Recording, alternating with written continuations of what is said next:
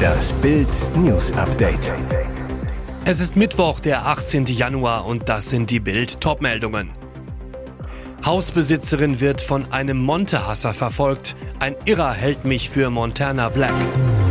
Zugunglück in Hamburg. Eine Tote, eine Schwerverletzte. Regionalbahn erfasst zwei junge Frauen. Nach perfekter Vorrunde, so feierten unsere DHB-Jungs den Gruppensieg. Hausbesitzerin wird von einem Monte-Hasser verfolgt. Ein Irrer hält mich für Montana Black. Seit neun Monaten ist das Leben von Gertrude Möller, Name geändert, zur Zerreißprobe geworden. Die 82 Jahre alte Seniorin wird von einem Unbekannten terrorisiert. Der glaubt, dass im Haus der Buchhalterin der Internetstar Montana Black lebt. Bereits mehr als zehnmal wurden Polizei und Feuerwehr zum Anwesen gerufen. Mal wurde ein angebliches Feuer gemeldet. Dann sollten sich Einbrecher am Haus zu schaffen machen. Jedes Mal falscher Alarm. Im Haus von Frau Möller im Dörpfeld stieg, lebt weder der Internetstar noch hat er dort jemals gelebt. Ein folgenschwerer Irrtum. Die terrorisierte Anwohnerin zu Bild. Wie kommt dieser Spinner da drauf, dass in meinem Haus dieser Montana Black lebt? Über die Monate wurde der Kriminelle immer dreister. Zu Weihnachten tauchte ein Lieferant auf, der angeblich bestellten Champagner brachte, ständig werden Pizzas geliefert. Jedes Mal der Empfänger Marcel Eris. Was sagt der YouTube-Star, der im Süden Hamburgs lebt? Ich distanziere mich von solchen Schandtaten. Mir tut die Dame extrem leid, so der 34-Jährige. Polizeisprecher Thilo Marxen, wir ermitteln wegen Verdachts des Missbrauchs von Notrufen. Zugunglück in Hamburg. Eine Tote, eine Schwerverletzte. Regionalbahn erfasst zwei junge Frauen. Ein schweres Zugunglück ereignete sich am Dienstagabend gegen 19.30 Uhr in Allermöhe. Zwei junge Frauen waren auf dem Gleisbett unterwegs, wollten offenbar die Schienen nahe der S-Bahn-Station überqueren, als sie der heranfahrende Regionalzug erfasste. Die beiden etwa 20-Jährigen wurden bei dem Unfall lebensgefährlich verletzt. Eine von ihnen starb inzwischen an ihren schweren Verletzungen, die andere liegt im Krankenhaus. Polizisten mussten den Zug mit rund 200 Fahrgästen evakuieren.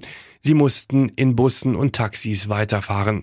Warum die beiden Frauen auf den Gleisen waren, ist derzeit noch unklar und in den Ermittlungen der Bundespolizei. Schwester André wurde 118 Jahre alt. Der älteste Mensch der Welt ist tot. Sie überlebte zwei Weltkriege, die spanische Grippe und Corona. In der Nacht zu Dienstag starb Ordensschwester André in einem Altersheim in Toulon. André wurde 118 Jahre und 340 Tage alt, galt seit April 2022 als ältester Mensch der Welt. Die gebürtige Französin sei friedlich eingeschlafen, sagte David Tavella, der Sprecher des Altersheimes. Weiter, es herrscht große Traurigkeit, aber sie wollte es. Es war ihr Wunsch, zu ihrem geliebten Bruder zu gelangen. Für sie ist es eine Befreiung.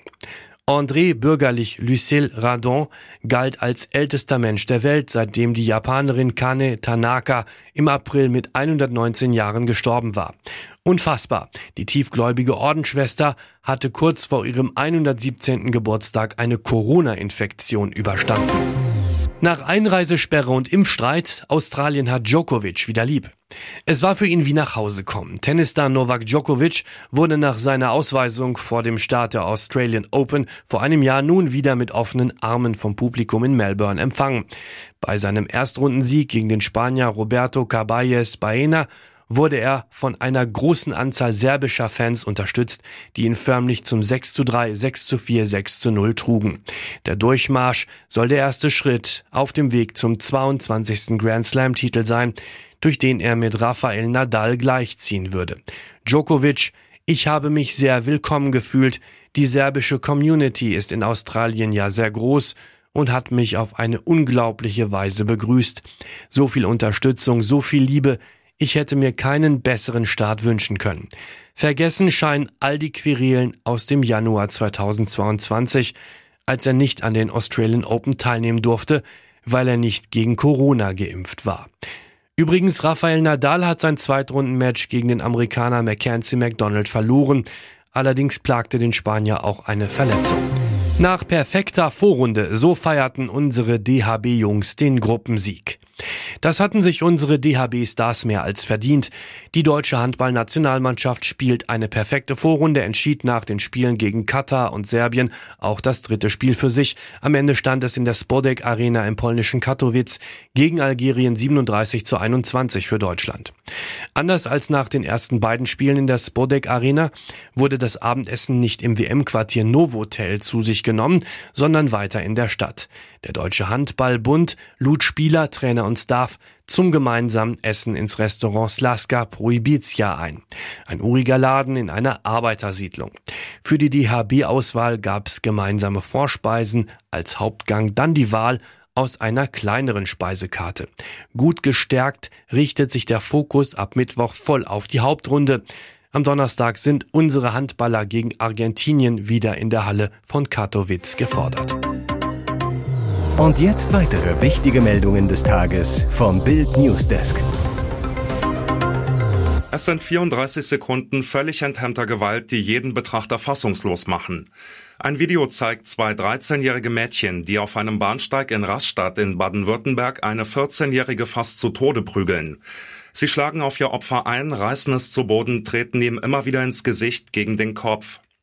Was ebenso fassungslos macht, niemand hilft, alle schauen zu, manche filmen und stellen das Video ins Internet. Das schlimm zugerichtete Mädchen kommt schwer verletzt ins Krankenhaus. Die nicht strafmündigen Angreiferinnen sind Polizei bekannt. Kaum zu glauben, am vergangenen Wochenende kam es an insgesamt drei Orten zu ähnlichen Schlägereien. Oberkommissar Wolfgang Kramer. Wir gehen davon aus, dass es sich jeweils um die gleichen Beteiligten handelt. Ein Notruf wurde nie gewählt. Das jetzt aufgetauchte Video erinnert zudem an zwei Angriffe, unter anderem aus Karlsruhe im vergangenen November. Auch damals prügelte ein Mädchenduo völlig entfesselt auf eine 14-Jährige ein. Alles hört jetzt auf sein Kommando. Boris Pistorius von der SPD wird neuer Verteidigungsminister. Zehn Jahre war Pistorius Innenminister in Niedersachsen. An diesem Mittwoch wird er offiziell als Inhaber der Befehls- und Kommandogewalt vereidigt taugt der neue für Bundeswehr und Verteidigung die Bildmusterung. Ausbildung. Pistorius ist Jurist, hat als einziger Bundesminister gedient. Führungsstärke. Direkt nach Amtsantritt als Innenminister tauschte Pistorius mehrere Polizeipräsidenten aus. Sicherheit. Pistorius Bilanz ist durchwachsen. Die offizielle Kriminalitätsrate in Niedersachsen sinkt zwar seit Jahren, die Zahl der politisch motivierten Verbrechen erreichte 2021 dagegen ein Rekordhoch. Teamgeist. Pistorius gilt als zuverlässig, stellte sich als Innenminister auch in kritischen Situationen vor die Polizei. Und internationale Erfahrung gering. Lediglich als Mitglied im NATO-Ausschuss des Bundesrats konnte Pistorius internationale Erfahrung sammeln. Fazit Pistorius hat die Bildmusterung mit Tauglichkeitsgrad T2 bestanden. Er ist der unumstrittene Häuptling im Dschungelcamp. Männermodel Papis Loveday, der im Senegal geboren wurde, wird von allen Bush-Promis geschätzt. Seine klaren Ansagen, verbunden mit Vermittlungsgespür, kommen an.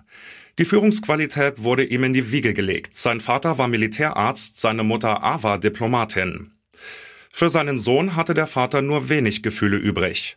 Papis hätte sich viel mehr Vater gewünscht, so ein Freund zu Bild. Dafür ist sein Verhältnis zu seiner Mutter, die weiter im Senegal lebt, umso inniger. Papis tut alles, um sie stolz zu machen.